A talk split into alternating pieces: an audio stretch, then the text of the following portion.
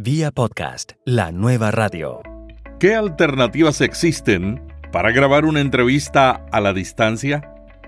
Todos hemos usado Skype y sabemos lo negativo, su inconsistencia. Pero también conocemos lo positivo. La mayoría de la gente usa Skype. En este episodio, el primer panel de Vía Podcast, exploramos este tema. Hablaremos de las aplicaciones y servicios online FaceTime, Google Hangout, Zoom, Ringer, Sendcaster, CleanFeed y Kaz.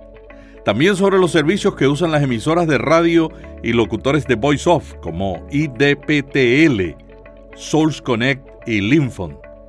No estamos cubriendo ampliamente los software como Pamela y Call Recorder, sino que nos concentraremos en los servicios online o aplicaciones. Hemos invitado a dos podcasters para conversar sobre estas alternativas. Alan Tepper, residente en Miami, periodista de tecnologías y productor del podcast Capicúa FM. Y Jesús Rodríguez Cortés, ejecutivo de una de las principales compañías telefónicas de Puerto Rico y productor del podcast Teo Bytes. Después que grabamos la entrevista, Ringer, una de las aplicaciones que exploramos, anunció que ya se puede grabar en su aplicación de iOS con un micrófono que tenga terminal Lightning.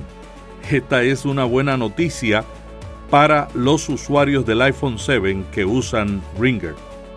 Hola, ¿qué tal? Les saluda Melvin Rivera Velázquez con otra edición de Vía Podcast.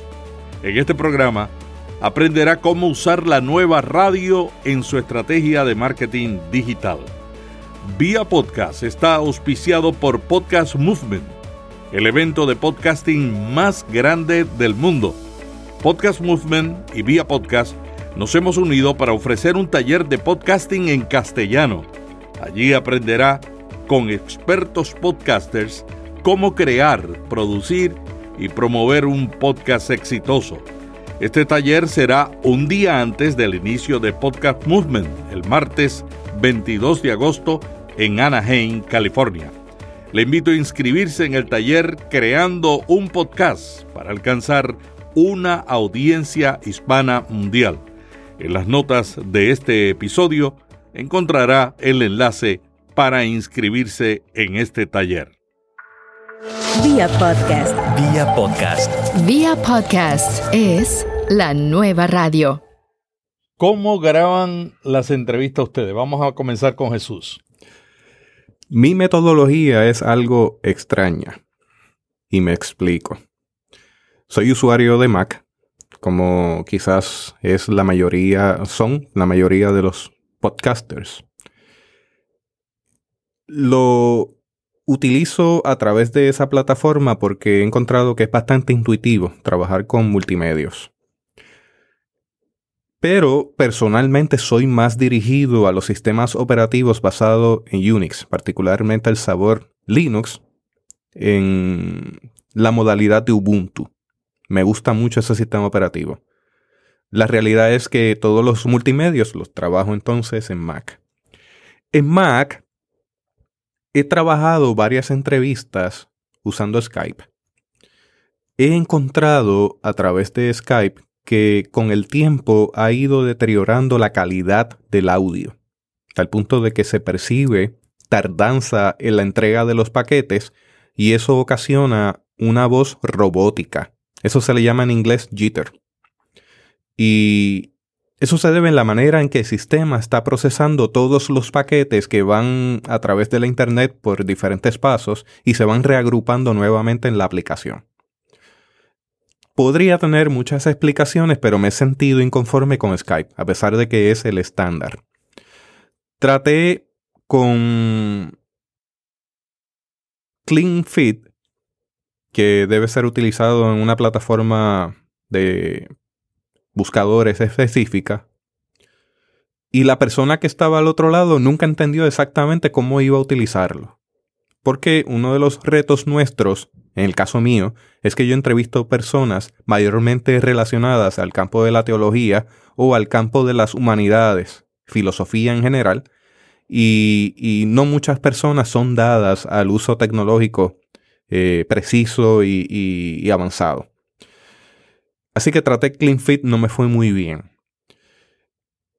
¿Qué solución encontré de mi lado? Estoy utilizando, mientras me es posible, la plataforma de FaceTime de Apple. Y entonces lo que yo hago es que a través de mi ordenador llamo a la persona que esté al otro lado, siempre y cuando tenga algún sistema o algún equipo Apple, con FaceTime audio. La claridad de la llamada me ha resultado estupenda para capturarla. Porque mi costumbre es grabarla en 48 kHz como muy bien aprendí de nuestro amigo Alan. Y todos los podcasts, incluyendo la composición musical, está hecha en 48 kHz. Cuando recibo la llamada, que estoy hablando con la persona, entonces la capturo utilizando una aplicación que, se, que normalmente se utiliza para crear videos instruccionales, que se llama Camtasia o Camtasia. A través de Camtasia yo capturo todo lo que está ocurriendo, incluyendo el sonido de mi micrófono y el sonido ambiental del sistema para poder capturar a la persona que me está hablando al otro lado Luego que culmino esa llamada, guardo el proyecto y yo tengo la capacidad de poder exportar, utilizando Camtasia, los dos, las dos vías en, en tracks independientes para yo poder editarlo en el sistema que utilizo para editar, que en este caso es Audacity. Lo grabo entonces y lo exporto a 48 kHz en, en Wave, en, básicamente en formato Wave ahí lo edito, hago todo mi, trabajo y luego lo monto, luego de haber nivelado. Esa es la manera en que yo lo hago. Yo solamente he escuchado de un podcaster, además de, de este servidor, que hace exactamente lo mismo, utilizando Camtasia, no necesariamente en el proceso de la llamada. Para mí es esencial porque fui sonidista, soy sonidista aún, porque estamos trabajando con esto. Para mí es esencial un sonido limpio, preciso, que se escuche como si la persona estuviera en la cercanía, al igual que las otras personas que estén conversando en ese podcast. Eh, mi, oído se distrae mucho cuando yo escucho la voz robótica o cuando escucho que comienza a fallar las frases. Y, y en mi caso, esa ha sido la manera. Yo sé que hay otras maneras, como bien hemos discutido en la comunidad, pero esa es mi manera y me ha funcionado muy bien. Alan, ¿y cuál es el método que tú utilizas para grabar entrevistas? Bueno, yo estoy en, en proceso continuo de evolución. Durante muchos años utilicé Skype, pero ya no pienso utilizar Skype para el tipo de grabación con un copresentador o con un invitado sofisticado. Quiero hacer una, aclaración antes de continuar con todos los servicios que vamos a estar comentando. Y es que hay, hay diferentes tipos de grabación. Hay una grabación que uno hace con un copresentador o con un invitado sofisticado. Después hay el tipo que mencionó Jesús con un invitado no sofisticado al nivel tecnológico.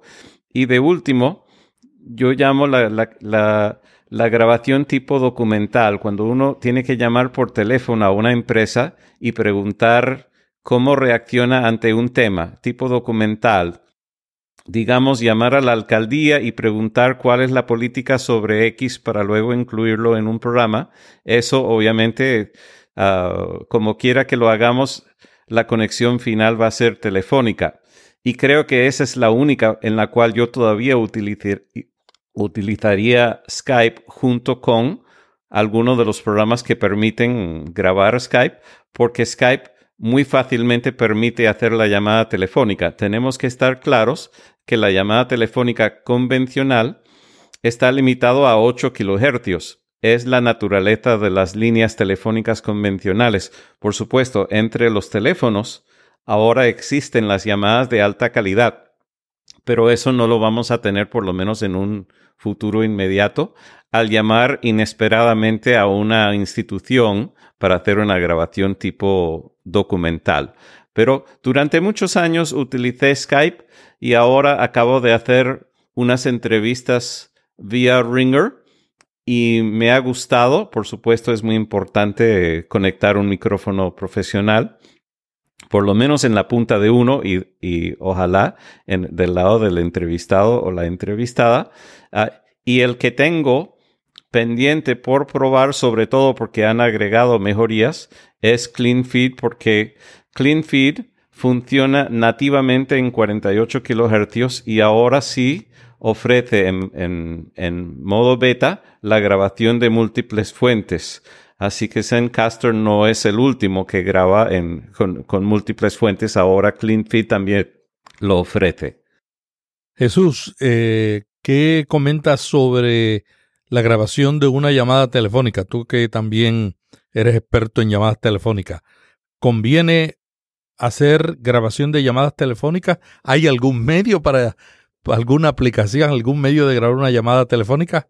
Hasta ahora no conozco una aplicación específica que permita conectar una línea de dos hilos, que es el tipo de, de, de teléfono o tipo de llamada que mencionas. Eso se le llama un plain old telephone system, un POT. O un, sí, POT, POTS. POTS. POTS, exactamente. Y, y en ese sentido, la, la señal que está llegando es análoga de alguna forma, aunque hay unos sistemas que lo que hacen es que cambian de análogo eléctrico a digital y lo digitalizan y lo regresan de nuevo para conectarlo a cuadros telefónicos. La llamada por teléfono siempre va a sonar igual cuando es de dos hilos. En ese sentido sería colocarlo en algún micrófono como tú muy bien has hecho, capturar la llamada y entrarla entonces por una mezcladora pero una aplicación en particular para eso no la he visto. Lo que he visto más es que las personas también tienen la opción de utilizar un sistema de voz sobre IP que le permite entonces tener una aplicación con un número de teléfono en su computadora y desde ahí llamar, entonces capturarlo con las diferentes aplicaciones que existen. Entre ellas está Hindenburg, que permitiría entonces capturar ese tipo de, de interfase, hasta donde tengo entendido. Eh, pero fuera de eso, irnos en ese sistema análogo para llevarlo al ámbito digital, que queremos cambiarlo de digital, de análogo a digital, se nos, se nos complicaría algo con una línea de dos hilos. Quería comentar sobre CleanFit, que tuve una experiencia un poco frustrante con la persona con quien estuve tratando de hacer la conversación. Adicional a eso, tenía una retroalimentación que no logré controlar nunca. Es decir, que, mientras yo hablaba y estaba escuchando a la persona hablando, me, escuchaba a mí mismo hablando. Probablemente tiene que ver algo con la conversión dentro del sistema desde la mezcladora hasta el ordenador. Pero en este caso estoy usando el mismo, eh, la misma manera de grabar esta conversación con Zencaster y no, no encuentro que me esté ocurriendo lo mismo. Pienso yo que tiene que ver alguna incompatibilidad o que la hubo en aquel momento y quizás como ha mencionado Alan, ha mejorado desde entonces hasta el día de hoy y valdría la pena darle otra mirada. Pero mientras tanto, pues no, no tuve ese, esa experiencia grata que hubiese esperado tener en un inicio. Hay algo común en todos estos servicios y es que las evaluaciones que se hacen en un momento dado cambian a los seis meses porque ellos están casi siempre en un constante proceso de búsqueda de mejoramiento. Y, en esa línea yo quería hacerle una pregunta a Alan. Cuando yo probé Ringer, que a mí me encanta porque uno de los beneficios de Ringer es que se puede utilizar como una aplicación. Creo que es el único, ¿no? Pero tú mencionas, Alan, que se puede conectar un micrófono. ¿Un micrófono con Lightning Cable? O... Sí, ahora, ahora te contestaré eso, pero quiero hacer una, una respuesta a lo que comentó Jesús sobre la línea de dos pares. De la forma que se hacía tradicionalmente con la línea de dos pares es con un aparato que se llama híbrido o en inglés se llama hybrid. Pero ah, hoy en día no, no, le recomiendo prácticamente a nadie ah, que, que lo haga así porque es costoso y es más fácil hacerlo con, digamos, Skype. Eh, antes lo llamaban Skype Out, cuando se llamaba de Skype a una línea telefónica. Y cuando, cuando lleguemos a cada punto de los servicios, haré mis comentarios sobre cuáles todavía funcionan bien con Skype y cuáles no, porque el mayor reto de Skype más allá de la inconfiabilidad de la señal y los problemas de jitter que mencionó Jesús, es porque tienen una cosa que se llama API, API o Application Programmers Interface, interfaz para los programadores, que lo siguen cambiando, lo quitan, lo ponen, lo ajustan, y eso ha sido muy frustrante, inclusive para la compañía Hindenburg y otras compañías más. De hecho, hay, un listado en la, en la página de Hindenburg donde hablan de cómo lo cambiaron y dejó de funcionar y volvió a funcionar, y yo ahora eh, desconfío completamente en, el app, en la API de Skype porque lo cambian constantemente y uno no puede darse el lujo de, de, iniciar una entrevista con alguien y hay una actualización de Skype y deja de funcionar. Así que ahora, hoy en día, si hay que utilizar Skype, solo recomendaría aquellas soluciones que funcionan sin la API, sin la API. Porque esas son las, esas son las únicas que van a seguir funcionando en forma confiable y solo recomendaría eso de Skype para hacer Skype Out, para hacer algo tipo documental, aún sabiendo que va a sonar como una llamada telefónica, porque eso es justamente lo que estamos haciendo si estamos haciendo un documental. Es, es diferente a una entrevista normal o si estamos haciendo una algo con un copresentador o algo planeado con un, un invitado sofisticado. Así que quería agregar eso. Ahora, volviendo a tu pregunta sobre, sobre Ringer, Ringer efectivamente en Android ya funciona con un micrófono conectado digitalmente. Según la página web, no funciona todavía en iOS conectado por Lightning y no lo he probado. A veces ah, los creadores de software agregan nuevas funciones pero no las publicitan todavía porque están en etapa de beta o de prueba. Así que no lo he probado, pero en Android como incluí en mi reseña sobre Ringer, absolutamente funciona, por lo menos con esta combinación de Android y el micrófono digital que yo le conecté por USB. Yo tuve una experiencia diferente probando con un micrófono con Lightning Cable y no me funcionó y tampoco me escuchaba. Eso fue las dos frustraciones que tuve. Luego descubrí, como siempre, uno comienza a usar las cosas sin leer las instrucciones. Y cuando me puse a leer las instrucciones descubrí que cuando Apple lanzó el Lightning Cable, ellos empezaron a hacer los cambios, pero que todavía no están listos. La última vez que yo chequeé, habían dicho que no, que estaban trabajando, pero que todavía no, no podía conectarse un, un Lightning Cable. Tengo entendido que tú utilizaste Ringer para la entrevista con nuestra amiga y colega Tonia. ¿No es así? Exacto. Y, con ese utilizaste un auricular y micrófono conectado vía analógico, ¿verdad? Exacto. Y así te funcionó. Y se oyó muy bien. Yo, yo quedé impresionado por ese, ese, ese Sennheiser, ese audífono con micrófono. Me pareció una calidad aceptable, ¿no? Hay una cosa que yo he aprendido, llámese con Skype o con cualquiera de estos servicios, o sea, yo no, yo no permito que la gente sea entrevistada utilizando el micrófono incorporado de la computadora, porque eso suena horrible. Horrible. Y a veces cuando utilizan los auriculares que, que vinieron incluidos con su teléfono móvil, está muy susceptible a, a, toques o golpes en el cable o en el escritorio y cosas así.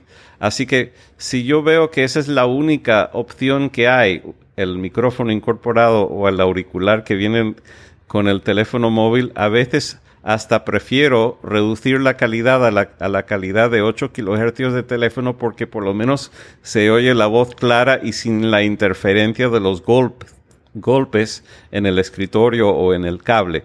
Pero es cuestión de gusto y uno tiene que priorizar qué es más importante, la calidad de la voz o la calidad de la falta de las interrupciones.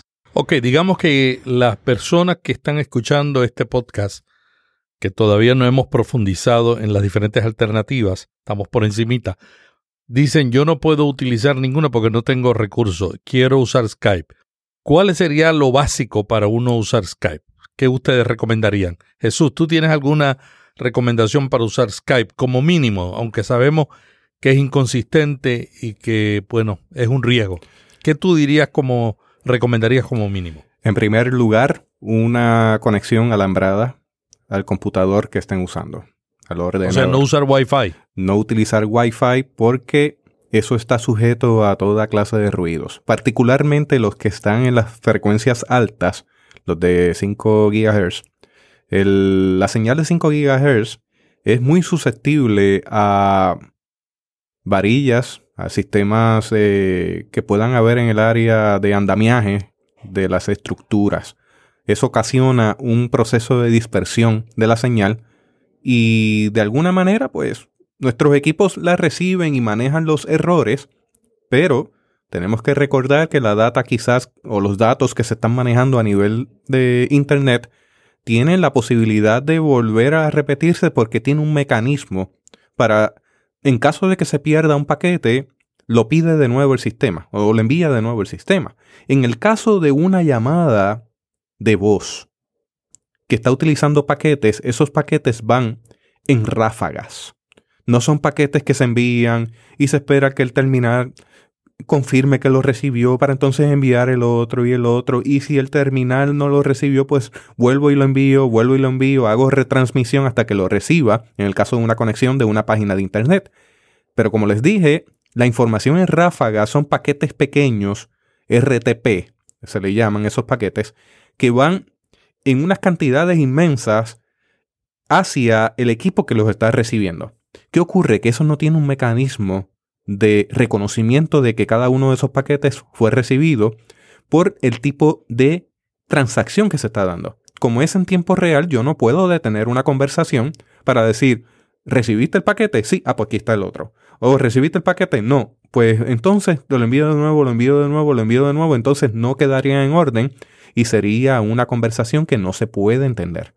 Así que, partiendo de esa premisa, los paquetes se envían de golpe, se envían en ráfagas como un trueno, que van de golpe, y el equipo, el equipo los recibe. Ahora, no todos se reciben. ¿Por qué?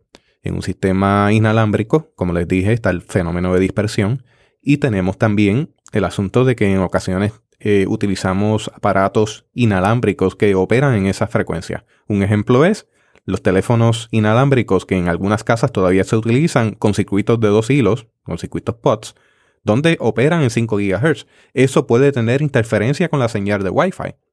Igualmente, un horno de microondas puede interferir con la señal de Wi-Fi.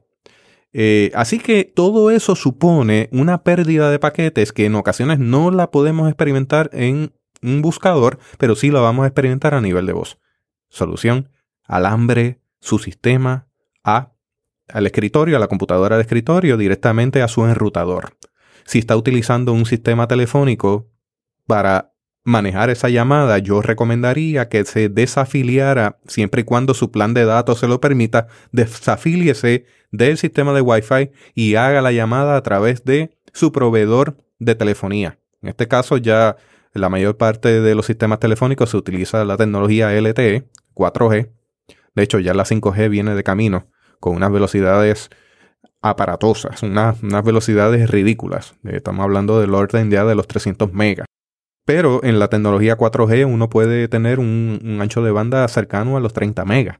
Entonces eso garantiza una entrega consistente de todos esos paquetes que llegan en ráfagas para tener una conversación pues más fluida y que se pueda entender.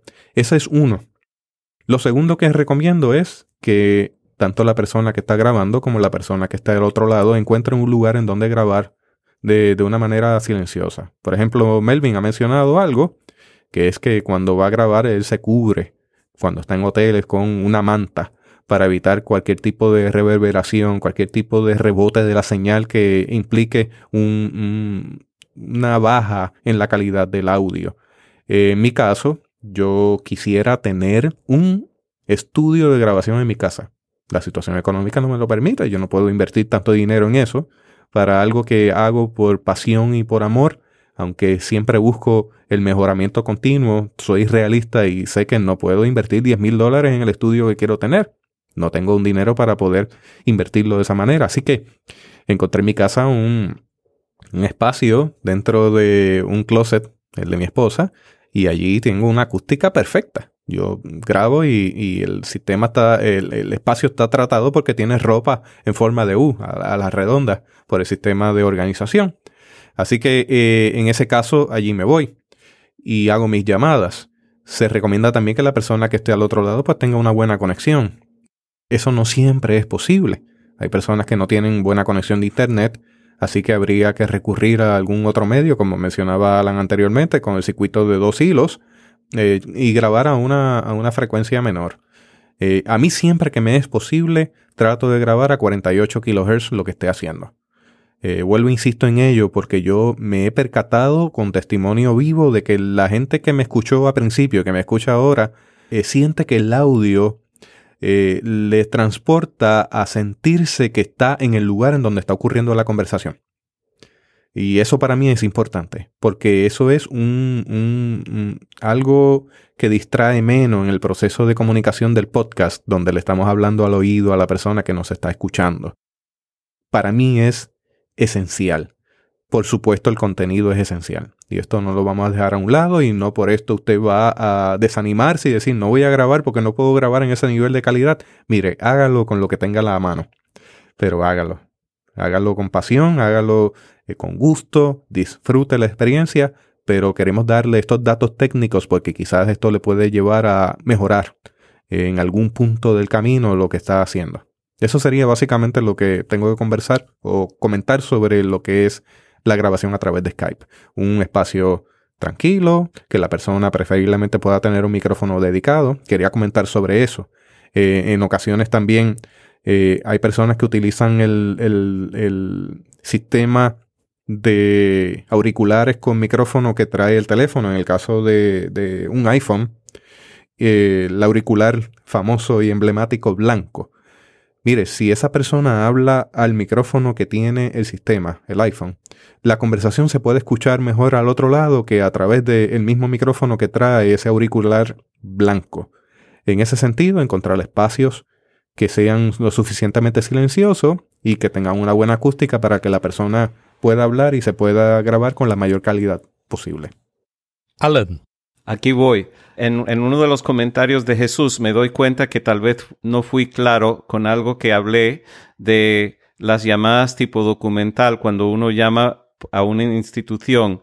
Quiero aclarar que del lado mío o del lado tuyo, al oyente o cualquiera de los que está conectado ahora, del lado del estudio, sí va a ser calidad 48 kilohercios. Solo la otra persona, el, interlocutor que atienda en la alcaldía o el lugar donde uno llame, va a estar con calidad de 8 kilohercios y la grabación completa sí va a ser a 48. Lo que pasa es que la porción de la llamada que proviene de, la línea telefónica de la alcaldía o el lugar donde uno llame, esa porción va a estar limitada a la calidad de 8 kilohercios pero no la calidad de estudio de la persona que hace la llamada.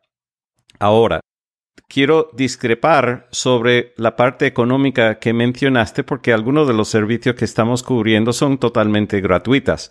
Así que no, no, es, no es correcto decir que uno va a utilizar Skype solo porque no hay recursos económicos, porque algunos de los que vamos a cubrir sí son gratuitas. Ahora, para hablar de posibilidad de grabar de Skype y específicamente para este propósito que yo mencioné de Skype out, o sea, de llamar hacia una llamada telefónica para llamar así tipo documental de sorpresa a la alcaldía para hacer una pregunta, existen dos programas para Mac, uno que cuesta menos de 30 dólares y el otro que cuesta menos de 20 dólares. Yo realmente creo que habrá muy pocas personas que no puedan uh, con, estos programas. El primero de los dos se llama Call Recorder for Skype para Mac y es de la compañía Ecam. Esa misma compañía ofrece otros programas y de hecho uno de ellos es para FaceTime, como mencionó Jesús.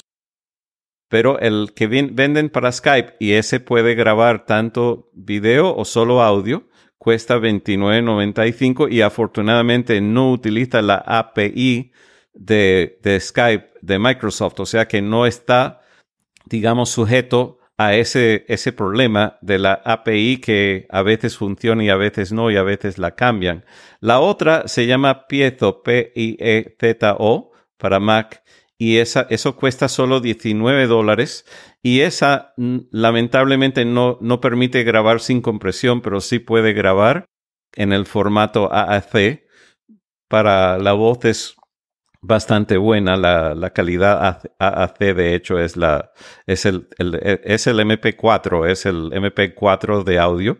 No es tan bueno como grabar en, en WAV o AAC y no estoy seguro si utiliza o no la API. Así que por estar más seguro, me inclinaría buscando una solución muy económica, la, la solución de Call Recorder for Skype, pero si uno está corto con 10 dólares, entonces uno podría intentar con Piezo. Ahora, también quiero aclarar que muchas de estas soluciones, la gran mayoría, yo sé que tu programa se llama vía podcast y en el caso de mi programa eso representa el 25% de mis oyentes porque el otro 75% lo oyen por vías fuera de RSS. Pero esto es mucho más grande que esto. Todo lo que estamos cubriendo en este programa no está limitado ni siquiera a la nueva radio porque todo esto se aplica también a la radio convencional.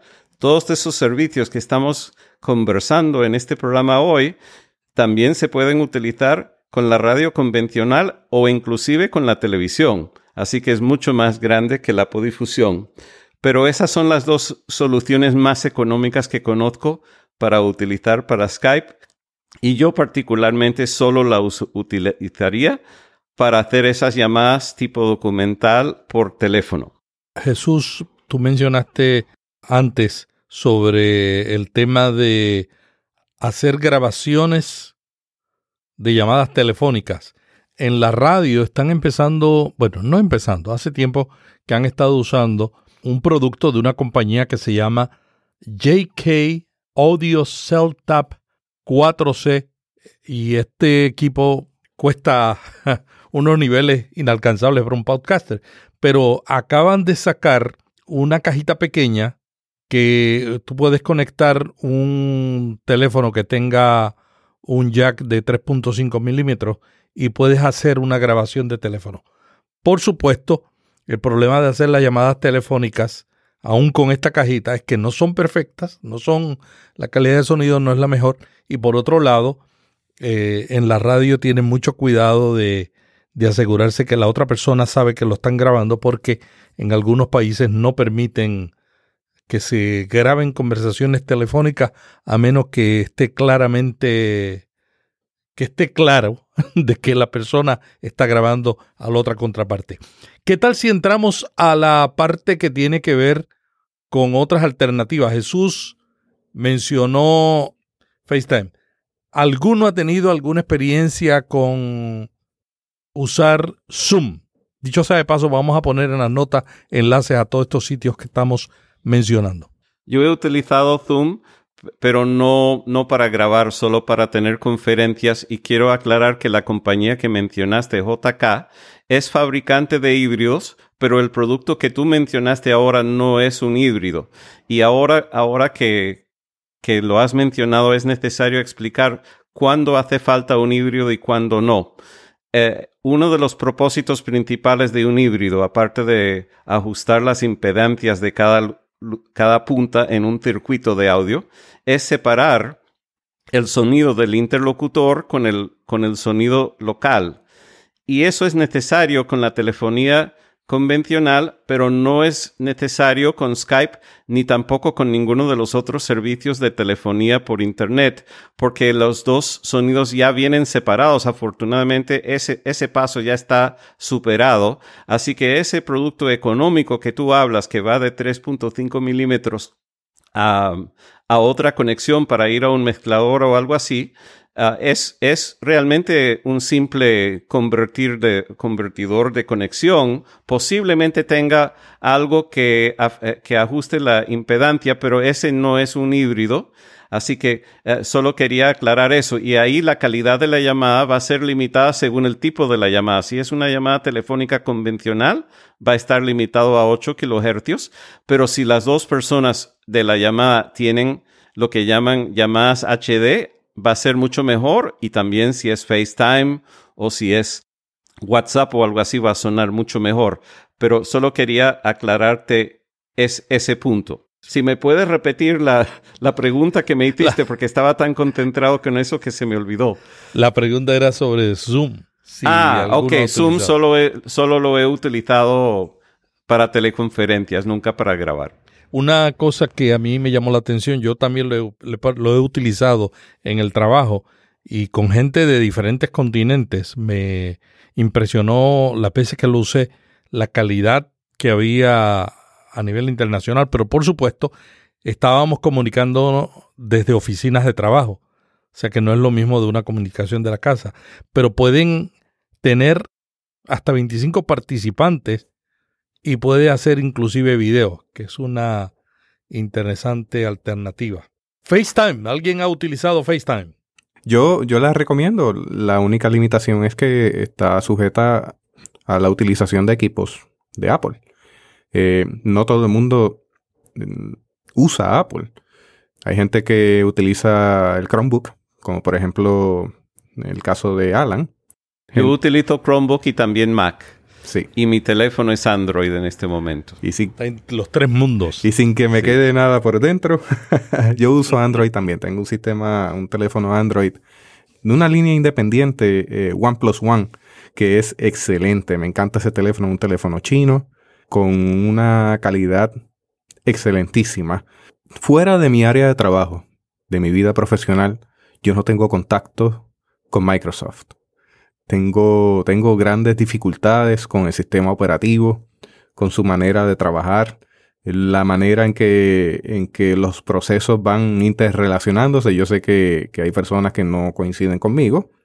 Eh, tengo un comentario fuerte al respecto, me lo voy a reservar, pero ciertamente evito eh, trabajar con Microsoft. Mi vida gira en torno a Linux y en torno a macOS. Google Hangouts. ¿Alguien ha utilizado Google Hangouts para grabar entrevistas? Yo solo como invitado, nunca como productor del programa. De la misma manera, yo lo he utilizado para comunicación a distancia, pero no lo he utilizado como un medio para hacer eh, podcast. Una cosa que a mí me llama la atención de Google Hangouts es que se puede utilizar con hasta 10 participantes y también que Google Hangouts permite hacer llamadas a un teléfono regular. Y hay un podcast que se llama The Pop de un profesor de comunicaciones, de periodismo, creo que se llama Adam Ragusha. Y él publicó en YouTube un vídeo de cómo él hace las entrevistas para su podcast. En las notas lo voy a incluir, utilizando Google Hangouts para hacer llamadas telefónicas a un teléfono eh, tradicional, ¿no? Y, este video es muy, muy impresionante porque él usa Google Hangouts, un micrófono de calidad dinámico o condensador, no recuerdo, y utiliza la Zoom, la Zoom H6. Así es que también esa es una alternativa que usted puede eh, eh, explorar. ¿Qué les parece si entramos a los double ender? ¿Cómo se traduce al castellano double ender, Mr. Alan Tepper? Bueno, nunca lo he hecho oficialmente, pero creo que lo, llama, lo llamaría una grabación en dos puntas, pero por supuesto tanto en inglés como en castellano podría ampliarse a tres puntos o, o múltiples puntos de grabación, ¿verdad? Pero así lo llamaría y por supuesto luego en, en, los artículos lo explico un poco más, explico que hay una grabación independiente local en cada punta que luego se unifican y bien sea manual o automáticamente se unifican. Y en el caso mío yo utilizo una cosa que se llama puerta multi, multipista que automáticamente calla las pistas de quienes no están hablando para eliminar los posibles ruidos ambientales que haya en uno y por supuesto uno puede controlarlo manualmente si alguien llega a toser o algo así para eliminar eso de la grabación final. O sea, ¿qué es lo que estamos haciendo ahora? Nosotros estamos conectados vía Zencaster. Estamos, Zencaster está grabando un archivo en Wave. Cuando nosotros terminemos esos archivos, Zencaster lo va a subir a la nube y luego yo voy a recibir las tres grabaciones. Pero además los colegas están grabando en sus equipos con sus micrófonos también su parte que me van a compartir. O sea, lo estamos haciendo como una doble seguridad. O sea, Double Ender es donde los participantes graban su propio audio. Yo tengo que reconocer que eh, allí, Alan, tengo que ver eh, un poco más de cerca esa solución porque yo soy, yo he grabado de esa manera. Me gusta mucho recibir el sonido directamente del micrófono que la persona esté utilizando. El, el, gran detalle con, esta, ah, con este acercamiento es que la persona que está grabando en Double Ender debe conocer sobre grabación, sobre sistemas, y no todos nuestros invitados tienen esa, ese nivel de pericia. Así que esa, esa limitación siempre está presente. Si la persona no tiene equipo o no tiene la experiencia de hacerlo, pues quizás eh, eh, la calidad de, de, esa conversación no va a ser como uno espera. La ventaja de grabar así es que Melvin va a recibir de parte de ambos el mejor audio que pueda recibir, unirlo editarlo y va a quedar como si los tres estuviéramos sentados en una mesa uno al lado del otro. Con respecto a el, el Double Ender, tenía que comentarles que yo también lo trabajo de esa manera, pero la solución que Alan ha puesto sobre los interruptores para eh, callar unos, unos tracks y dejar otros eh, disponibles, esa parte yo tengo que trabajarla mejor porque tengo que reconocer que en este punto del camino, un poquito más de un año de producir un podcast, yo soy de los que me siento track por track a silenciar cada uno mientras habla otro y puedo invertir mucho tiempo. Si tengo tres Jesús, personas te presento, te presento ese servicio de Auphonic que nos regalan, creo que es hasta una hora por mes cuando es multipista y cuando es normal, dos horas. Y luego uno puede pagar, ya yo he pagado 12 dólares y ha pasado un año y medio y todavía me queda crédito. Así que Auphonic ofrece eso con las pistas, ah, las multipistas. Uno sube cada archivo independiente y uno recibe en 15 minutos lo que sería para mí el trabajo de tres días. Y ellos lo hacen como un robot en 15 minutos y a la perfección a la perfección total. También la aplicación Fairwrite, yo no la he utilizado, pero sí sé que tiene esa función que permite hacer esa, esa tarea de eliminar eh, los espacios donde nadie está hablando. Sí, pues hablaste de Fairwrite y tengo que reconocer que Fairwrite, tanto Fairwrite como Zencaster, rotundamente dicen que no a los 48 kilohercios, así que por eso yo no los considero dentro de mi lista de posibilidades, los descarto porque yo, yo estoy dedicado a la norma de 48 kilohercios en producción, más allá de la distribución que puede variar, pero en la producción para mí tiene que ser religiosamente 48 kilohercios. Y yo secundo la moción. Y yo la tercereo, como decían en mi barrio. Pero a lo mejor no lo sabías cuando elegiste Zencaster para este episodio. No, no, no lo sabía. Estamos descubriendo una cosa interesante del podcasting es que todos los días uno está probando nuevas cosas, descubriendo y creciendo. Y no hay otra manera porque el podcasting es, una, es un arte que está en, en desarrollo todavía. Hablemos de, las, de los servicios. Comencemos con Ringer. Ya Alan dijo un poquito más sobre eso. ¿Nos podrías explicar un poco más sobre los beneficios y las desventajas que ves en Ringer, Alan. Ringer, Ringer hice una, una reseña completa que se encuentra en la revista Pro Video Coalition, aunque los oyentes pueden leer el primer párrafo, el título y el primer párrafo en mi sitio personal que es alantepper.soy, que recientemente migré a medium.com. Pero en, en resumidas cuentas, Ringer similar a otro de los servicios, algunos de los otros servicios que vamos a cubrir hoy, realiza un double ender automático para que ni siquiera el invitado eh, tenga que darse cuenta. Lo único que tiene que hacer es hacerle caso al letrero que dice no cierre la aplicación hasta que el archivo termine de subir. Pero eso no es demasiado pedirle al oyente. De hecho, yo se lo digo auditivamente al, al, oyente, no, perdón, al entrevistado. Y también figura en la pantalla, no cierre la aplicación hasta que el archivo termine de subir. Así que lo, lo, lo hace en forma automática y sí me da la posibilidad de recibirlo a 48 kilohercios en, en el formato FLAC, que claro en el artículo, FLAC es un formato aunque es comprimido, es sin pérdida. Es similar a, un punto zip en los archivos normales de la informática porque no, no pierde calidad. Así que así funciona y funciona con o con su propia aplicación en Android o en iOS y en, en la computadora de escritorio funciona con Chrome y creo que también con, con Firefox. Solo permite hacer grabaciones de dos personas, ¿no? Creo que sí, creo que dos es lo máximo en este momento. Y con el básico solamente se puede eh, grabar en un, en un canal. Sí, y solo a 44. Ah, bueno, no sé si es 44.1 o hasta menor, pero sé que no es 48 con el básico, así que yo solo he utilizado el, el premium. Una de las cosas que a mí me llamó la atención, Alan, fue que ellos en la página de, de servicio al cliente tienen una sección entera en caso de que la persona digamos que los archivos se perdieron, se cortó. Sí, si la persona sin querer cierra la aplicación antes de subir, mm. explican cómo rescatar las, los archivos, e- efectivamente. Eso es muy bueno, eso es muy bueno.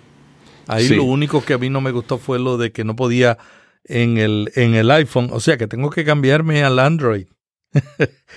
Porque en el iPhone no me permite conectar un micrófono en el, con el Lightning Cable. Debes, debes andar con uno en una mano y el otro en la otra mano. Para estar en los dos mundos. algo más sobre... Lo único adicional que yo voy a comentar sobre Ringer, el único, el único detalle que ojalá que corrijan, que en este momento utilizan un AGC o nivel automático de ganancia, lo cual quiere decir que cuando mi invitado deja de hablar y comienza a respirar, amplía el nivel. Y eso lo he conversado con ellos y ellos están trabajando en ello.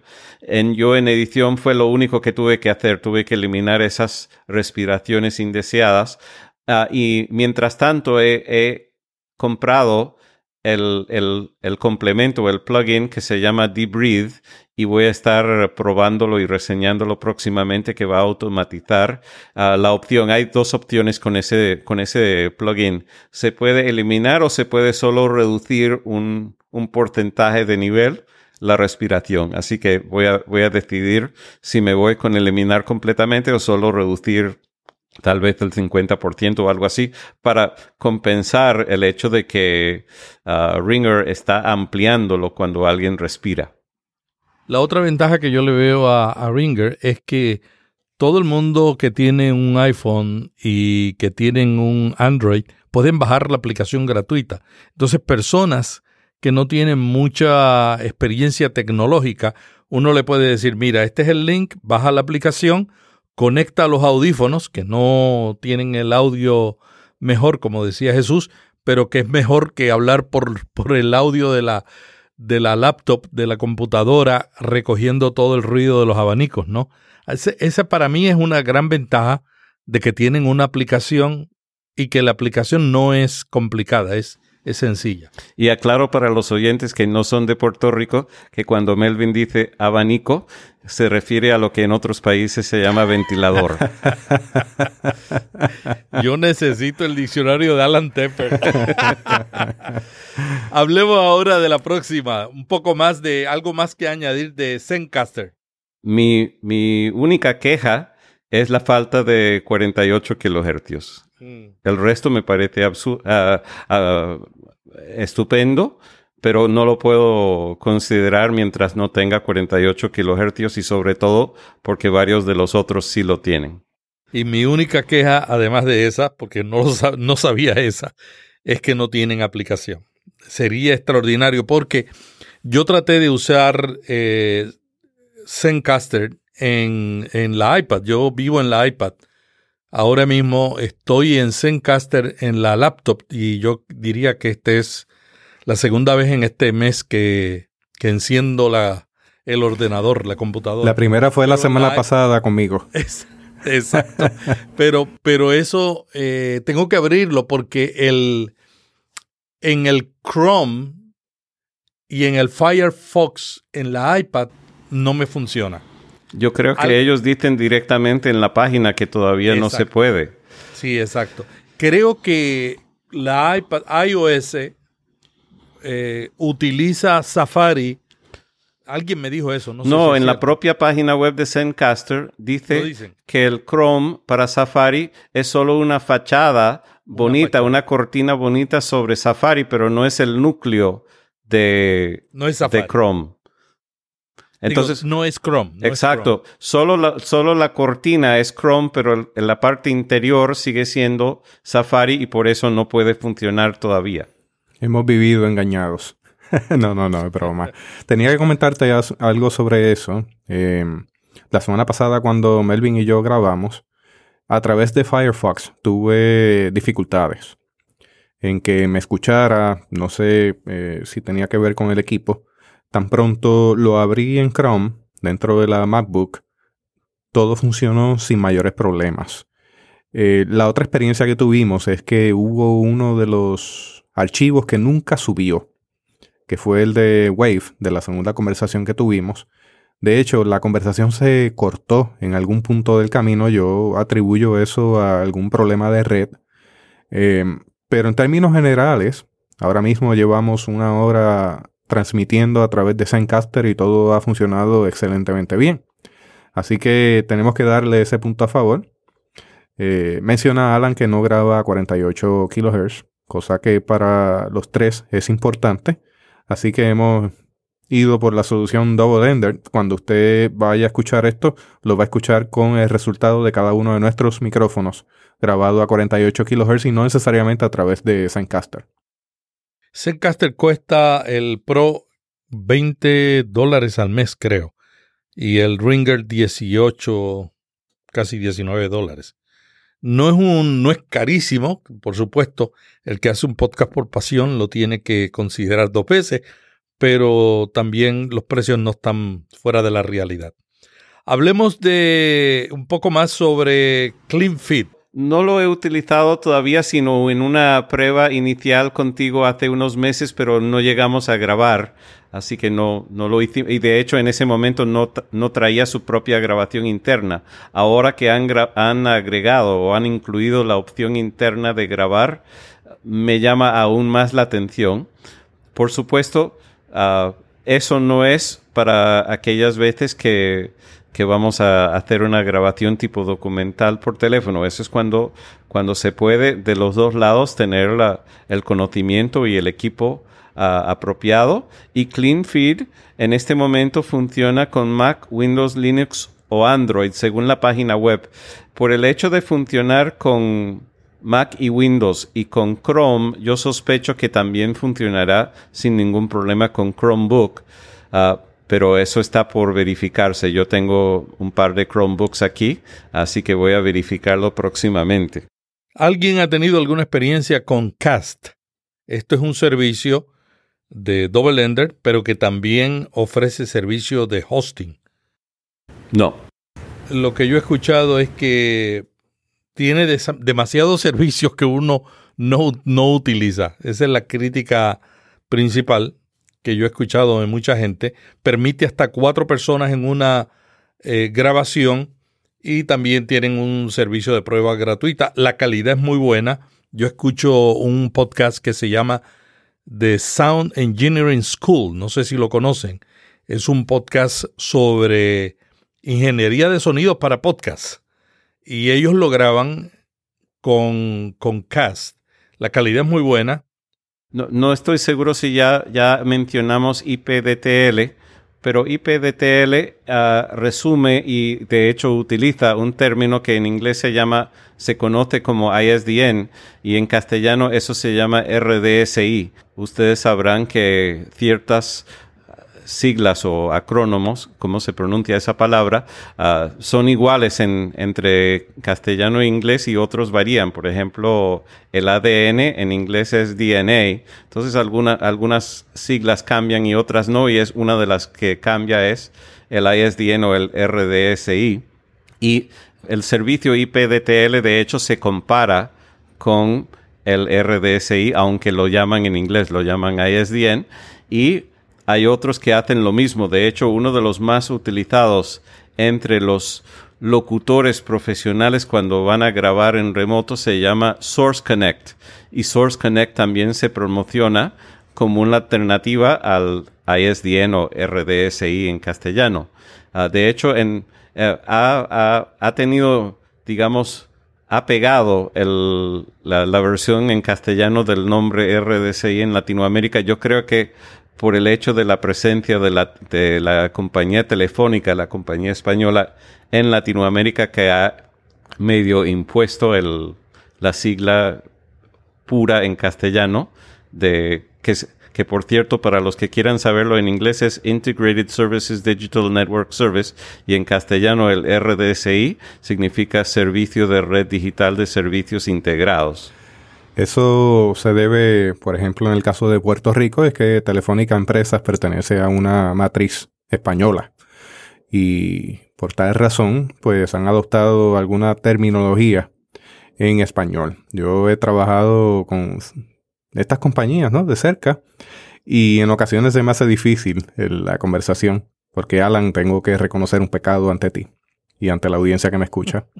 Eh, yo, pues, trabajo en la industria de telecomunicaciones, tengo 20 años de experiencia y se me hace muy difícil leer literatura en español. Yo la leo toda en inglés y, lo articulo todo en inglés. Así que básicamente desde el, plano donde estoy es ISDN. Y está la VRI, la PRI, y utilizamos básicamente toda la terminología en Spanglish.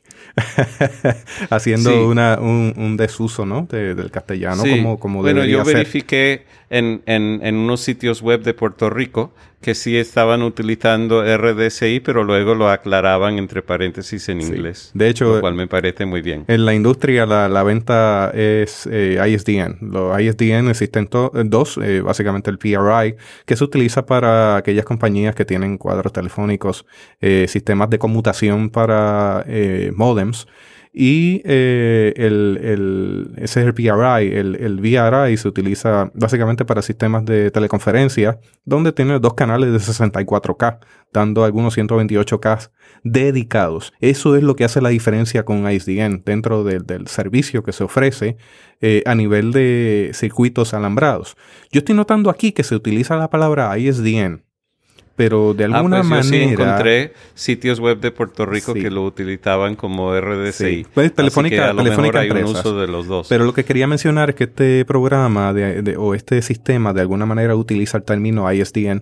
Eh, eh, yo no estoy tan seguro que sea en el sentido puro de la palabra de que, de que un ISDN utiliza un, lo que se llama un D-Channel y un, B-Channel. El D-Channel es un canal de señalización que sincroniza todas las llamadas y la comunicación que está ocurriendo de punto a punto.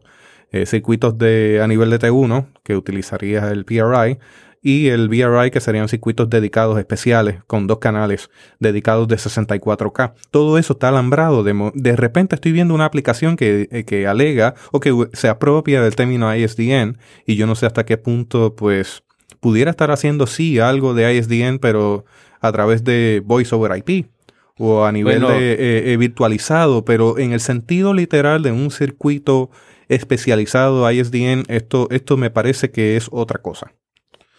Bueno, creo que en, ambos casos, creo que en el caso de IPDTL y en el caso de Source Connect, creo que no dicen que son uh, RDCI o ISDN, sino que sustituyen eso para los ah. propósitos de la grabación. Y en el caso particular de uh, Source Connect, también ofrecen la posibilidad de enlazarse a un RDCI real desde su servidor. Bueno, ustedes me han dejado con la boca cerrada. yo estoy aquí asombrado de todo lo que ustedes saben que yo no sé. Yo tuve una línea de esas antes de que hubiera DSL. Así que yo ah, no lo tuve por audio, lo tuve por internet de, de, lo que se llamaba banda ancha en aquella época. Y eso era una cosa maravillosa porque de repente uno estaba navegando la internet y entraba una llamada de teléfono y la persona que usaba el modem tradicional de dial-up, miraba hacia el lado y decía, que estás contestando el teléfono mientras estás conectado al internet. Qué cosa maravillosa, ¿qué es eso? Pues un ISDN VRI. Donde permite con un canal mantener la comunicación a 64K, mientras que el otro canal utilizaba entonces parte de ese ancho de banda para manejar la conversación. Una vez se colgaba la llamada, volvía y agarraba 128K en los tiempos donde lo más cercano que uno podía llegar era a 56K a través de un modem eh, V90, o sea, V90.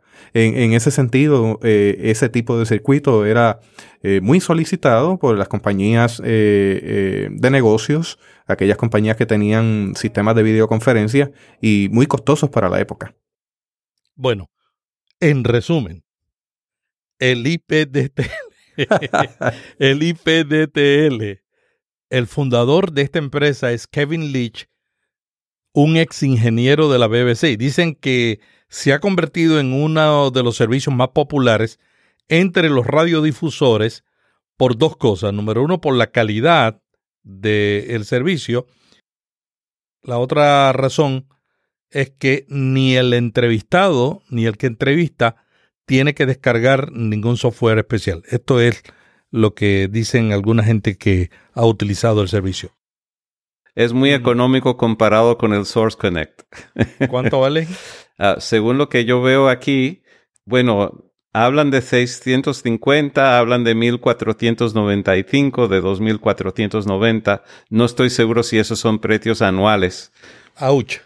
Pero no. Ah, una emisora de radio los puede pagar.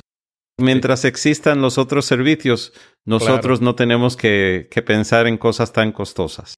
Bueno, vamos a ir cerrando el programa. El panel ha estado muy interesante. Tengo aquí a dos técnicos de alto nivel que me dejan anonanado con lo que dicen porque yo no, lo, no sé de qué están hablando. ¿Qué les parece si cerramos con una conclusión? ¿Cuál sería tu recomendación, Alan, para una persona que quiere buscar una alternativa a Skype? Creo que primero tenemos que hablar del tipo de, llamada, porque si va a ser una llamada tipo documental, creo que esa es la, solución. Por lo menos si, quieres hacerlo desde una computadora, porque puedes utilizar los Skype Out con cualquiera de los más económicos que mencioné, si es que uno ya no cuenta con alguno de los otros ah, programas. y, creo que se nos ha olvidado mencionar el Spreaker Studio, porque el Spreaker Studio también se conecta a Skype y el Spreaker Studio es gratis, aún para aquellos que no sean clientes de, Spreaker, pueden descargar el programa Spreaker Studio y, y grabar una llamada conectado por Skype. Utiliza un programa eh, puente que se llama Soundflower o dos alternativas que son pagas, pero ese programa es gratis. Lo único malo es que combina todo en un mismo archivo MP3. No hay grabación sin compresión ni sin pérdida y tampoco ah, se graban las pistas en forma independiente, pero está perfecto para la grabación directo a disco o para la transmisión literalmente en vivo y en directo.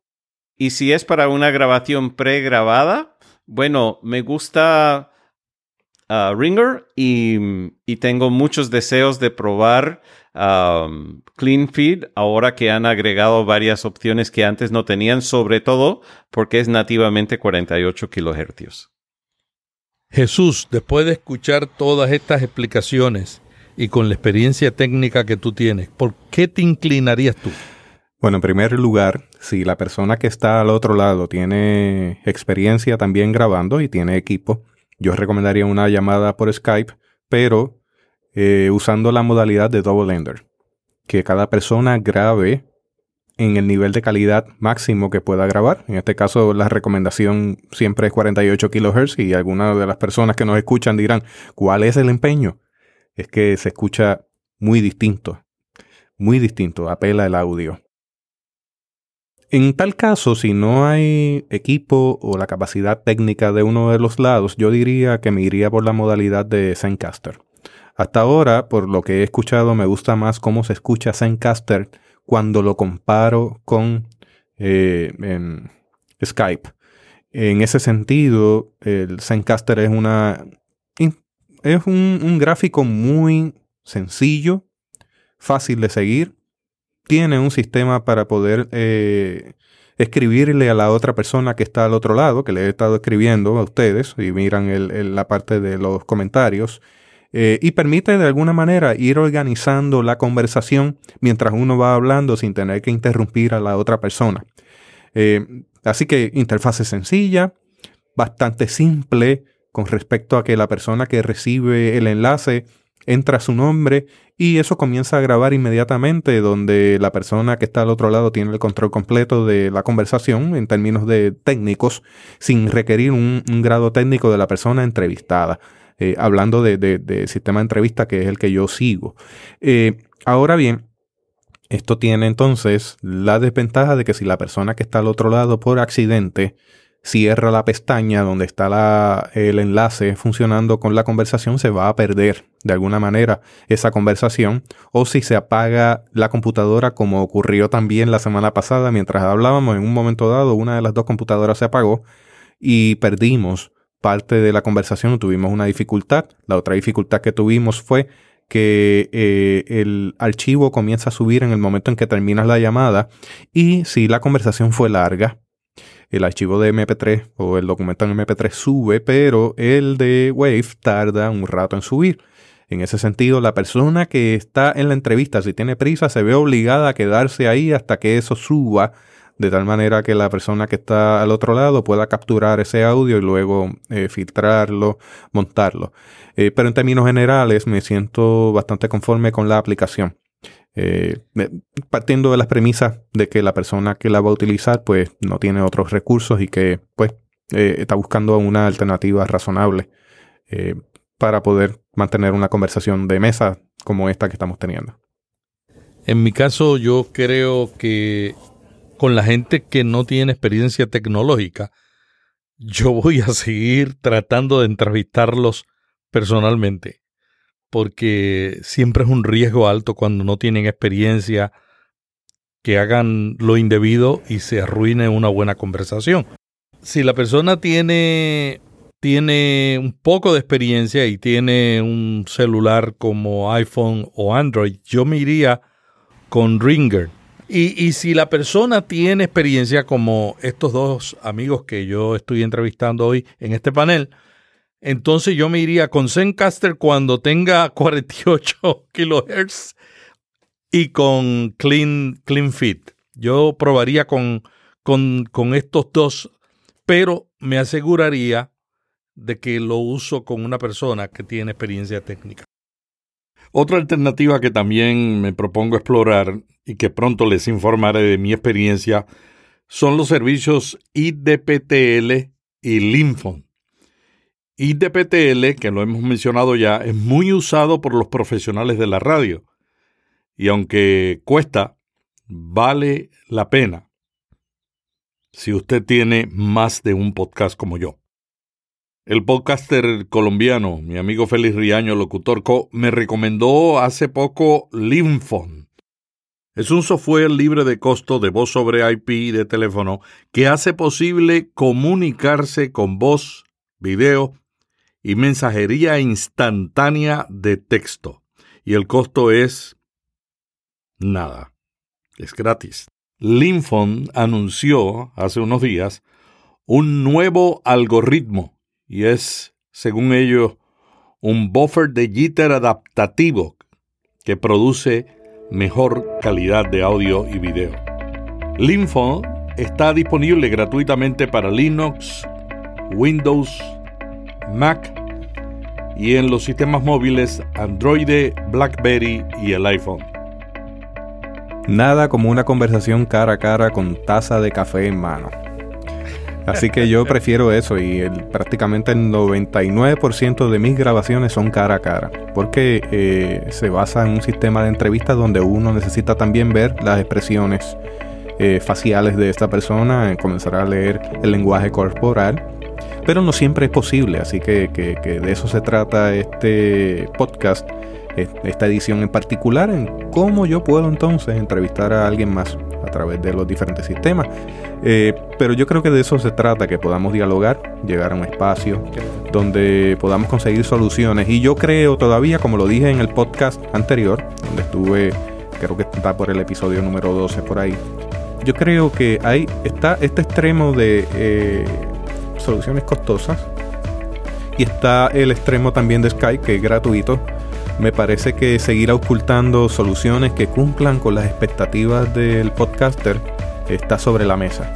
Alta calidad, 48 kHz, una aplicación sencilla que no requiera de que la persona que esté al otro lado tenga un conocimiento técnico extremo y una conversación que se sienta como si las personas están en la misma mesa. Eso, eso es básicamente mi demanda con respecto a esto pero yo sé que nos queda mucho camino por recorrer y muchas cosas por aprender. Muchas gracias Jesús. ¿Dónde te pueden conseguir? Bueno, en mi caso particular eh, tengo un podcast más de corte teológico, tecnológico, que se llama Teobytes, T-E-O de teología y bytes de unidades de información, así que se llama Teobytes en la página de teobytes.com. Alan, ¿alguna palabra final? Mm, no solo que me pueden encontrar en mi programa Capicú FM, que siempre se escribe pegado Capicú FM, y el sitio web es capicufm.com y también en cualquiera de los agregadores. Lo importante es escribirlo todo pegado y sin espacio. Y mis sitios personales son alanteper.com y alanteper.soy, con la única el único detalle adicional que soy Alan con doble L como si fuera Ayan y Tepper con doble P de Pedro. Muchas gracias a estos colegas por participar en este panel sobre alternativas para Skype en la grabación de entrevistas para un podcast. Hasta la semana que viene se despide Melvin Rivera Velázquez cuando tendremos a otro podcaster explorando el tema de cómo usar la nueva radio en su estrategia digital. Vía podcast. Vía podcast. Vía podcast es la nueva radio.